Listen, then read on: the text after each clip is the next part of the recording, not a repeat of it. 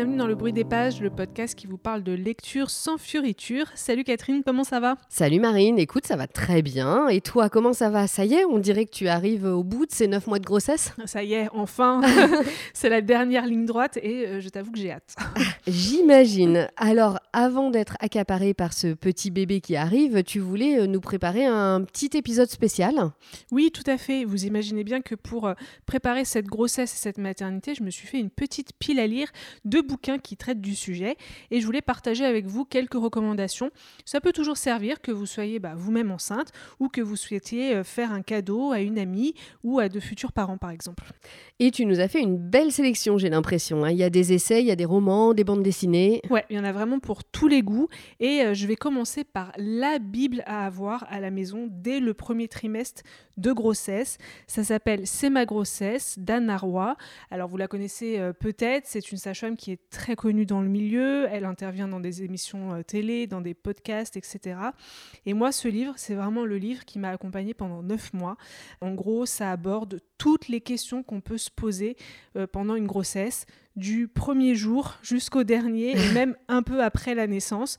C'est ultra abordable et vraiment il n'a pas quitté ma table de chevet. Alors c'est pas un bouquin qu'on va lire comme ça d'un coup, mais plutôt qu'on va euh, consulter quand on a des interrogations, etc. Ouais, quand tu te poses des questions quoi. Mm. Voilà, et que tu as un peu peur de déranger ou que avant d'aller chercher sur internet, tu regardes le bouquin et franchement, c'est beaucoup mieux.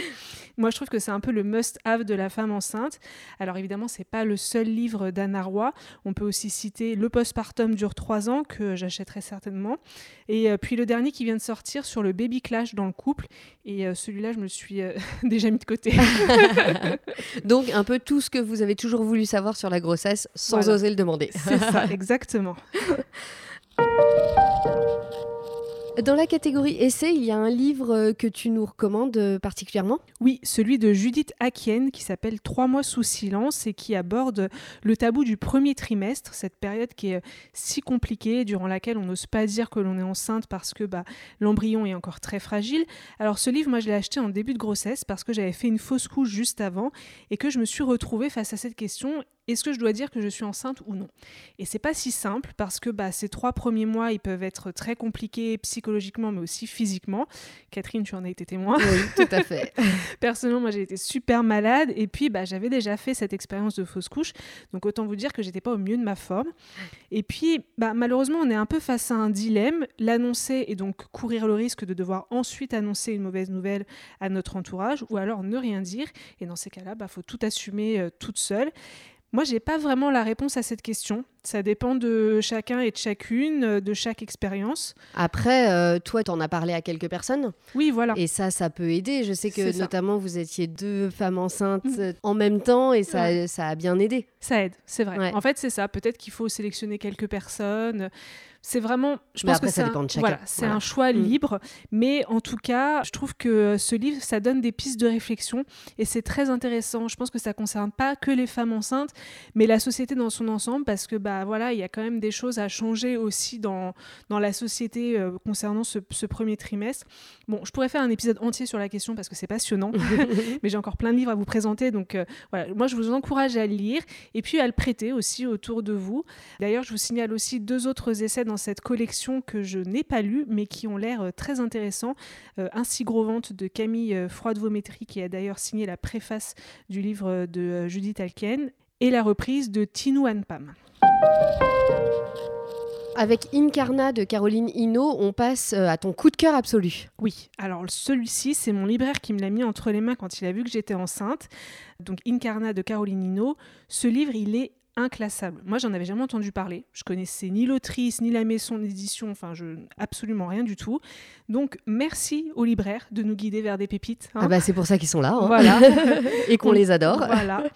Inclassable, je le disais parce que entre l'essai et le journal intime, euh, l'autrice nous raconte ses grossesses, toutes ces étapes qui euh, nous bouleversent quand on est enceinte. C'est une réflexion sur le corps, sur notre vision de la femme enceinte, de la parentalité. Le tout mêlé à des questionnements de société, de philosophie. Franchement, c'est ultra riche, c'est très poétique, c'est très émouvant. L'autrice arrive à mettre des mots sur des ressentis que j'avais du mal à exprimer. D'ailleurs, j'ai mis des post-it partout dans le bouquin. j'ai vu. Il en est rempli. Franchement, c'est une pépite. Et vraiment, s'il n'y a qu'un seul livre à retenir de cette sélection, euh, c'est celui-là. Ouais, je crois qu'on peut pas faire plus clair. Lisez Incarna. Ouais, tout à fait. J'avoue, même moi, ça me donne envie. bah, je te le passerai si tu veux. Franchement, il est vachement bien. Dans un style un peu similaire, je vous conseille aussi euh, Jour de naissance de Marie Richeux. Celui-là, je l'ai gardé pour la toute fin de ma grossesse parce que l'autrice raconte euh, l'attente des derniers jours, de la dernière semaine avant euh, son accouchement. C'est un livre qui est très court, hein, qui se lit en quelques heures, mais qui exprime assez justement ce mélange d'émotions à l'approche de l'accouchement. Je pense qu'on est beaucoup à se reconnaître dans cette expérience et il y a quelque chose de très apaisant à lire et à retrouver des sentiments qu'on traverse pendant cette période si, si importante et si ambiguë. Donc voilà, une belle lecture que je vous recommande aussi pour euh, le neuvième mois. Attendez un peu. vous avez le temps. Et côté BD, tu as eu des coups de cœur? J'en ai pas beaucoup lu des BD, euh, une seule en fait, qui m'a été euh, recommandée par ma sage-femme. Ça s'appelle La naissance en BD de Lucille Gomez. Au début, j'étais un peu sceptique parce que je pensais que ça s'adressait aux femmes qui souhaitaient un accouchement physiologique, ce qui n'est pas mon cas. Mais finalement, une collègue qui est aussi enceinte euh, m'en a parlé et donc je l'ai emprunté à la bibliothèque. Et franchement, j'ai adoré. Comme quoi. voilà, comme quoi, j'aurais dû écouter ma sage-femme dès le début. Alors, j'ai lu que le premier tome pour le moment. Il y en a trois. Et euh, vraiment, c'est une BD d'utilité publique. Euh, Lucille Gomez nous explique tout le mécanisme de l'accouchement et comment ce mécanisme naturel a été euh, volé en quelque sorte par la médecine et faisant perdre beaucoup de confiance aux femmes. Et quand on est à trois semaines d'accoucher, je peux vous dire que comprendre pourquoi et comment notre corps est capable de mettre au monde un enfant, bah, c'est quand même ultra rassurant, on va pas se le cacher. et un petit shot de confiance là. Voilà, ça fait toujours du bien, on crache pas dessus. Voilà. Alors, j'ai pas changé mon projet, je vais toujours demander euh, une péridurale, mais ça permet de se projeter vers l'accouchement de façon bien plus sereine, je trouve, en mm. l'envisageant plus comme une expérience et non comme une opération médicale que finalement je vais subir. Ouais. Et ça, c'est très important. Euh, d'ailleurs, à peine terminé, je l'ai mise entre les mains de mon mec, parce qu'après tout, il va un peu être aux premières loges. Hein, c'est clair, ça le concerne un petit peu aussi quand même. Ah ouais, je trouve. Et voilà, et dans ces cas-là, on a besoin du soutien de, de son coparent. Donc c'est évidemment important qu'il sache aussi de quoi il en retourne et euh, qu'il comprenne ce qui se passe pour euh, bah, ne serait-ce que me rassurer en cas de panique. quoi. Oui, c'est clair. Et en parlant de papa, moi, il y a une BD dont je voulais aussi vous parler, euh, pour laquelle j'ai eu un énorme coup de cœur. Euh, Ce n'est pas toi que j'attendais de Fabien Toulmé. C'est pas tant sur la grossesse que plus sur l'arrivée de l'enfant et plus précisément d'un enfant avec un handicap. Avec énormément de tendresse et beaucoup d'honnêteté, Fabien Toulmé nous raconte sa propre histoire, la naissance de sa fille porteuse d'une trisomie non dépistée avant la naissance et la difficulté qu'il a eu à accepter cet enfant euh, bah, qui n'était pas celle qu'il attendait.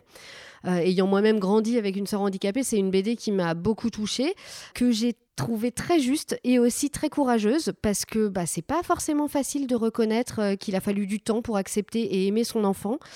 mais en même temps, je suis certaine que euh, Fabien Toulmé est loin d'être le seul à avoir vécu une telle situation. Évidemment, en plus, Fabien Toulmé, on, en a déjà beaucoup parlé, mm. c'est un grand humaniste. Donc vous imaginez bien que cette BD, elle est aussi pleine d'espoir, d'amour et de beauté.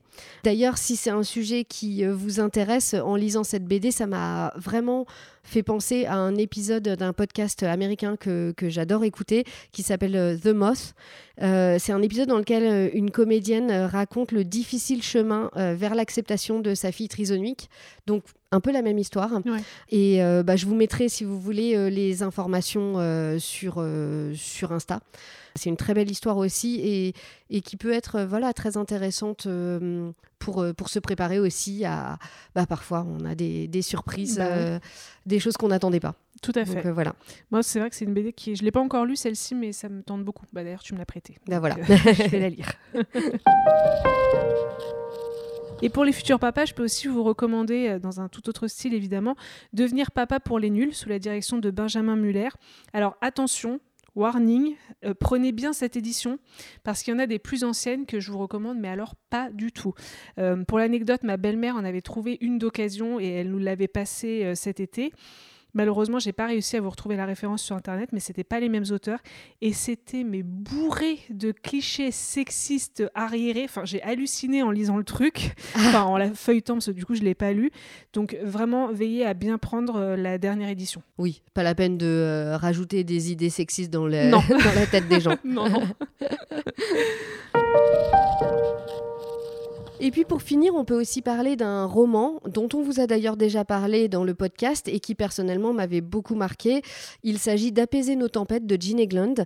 Euh, c'est un roman qui raconte le parcours parallèle de deux femmes et qui aborde la question de la maternité.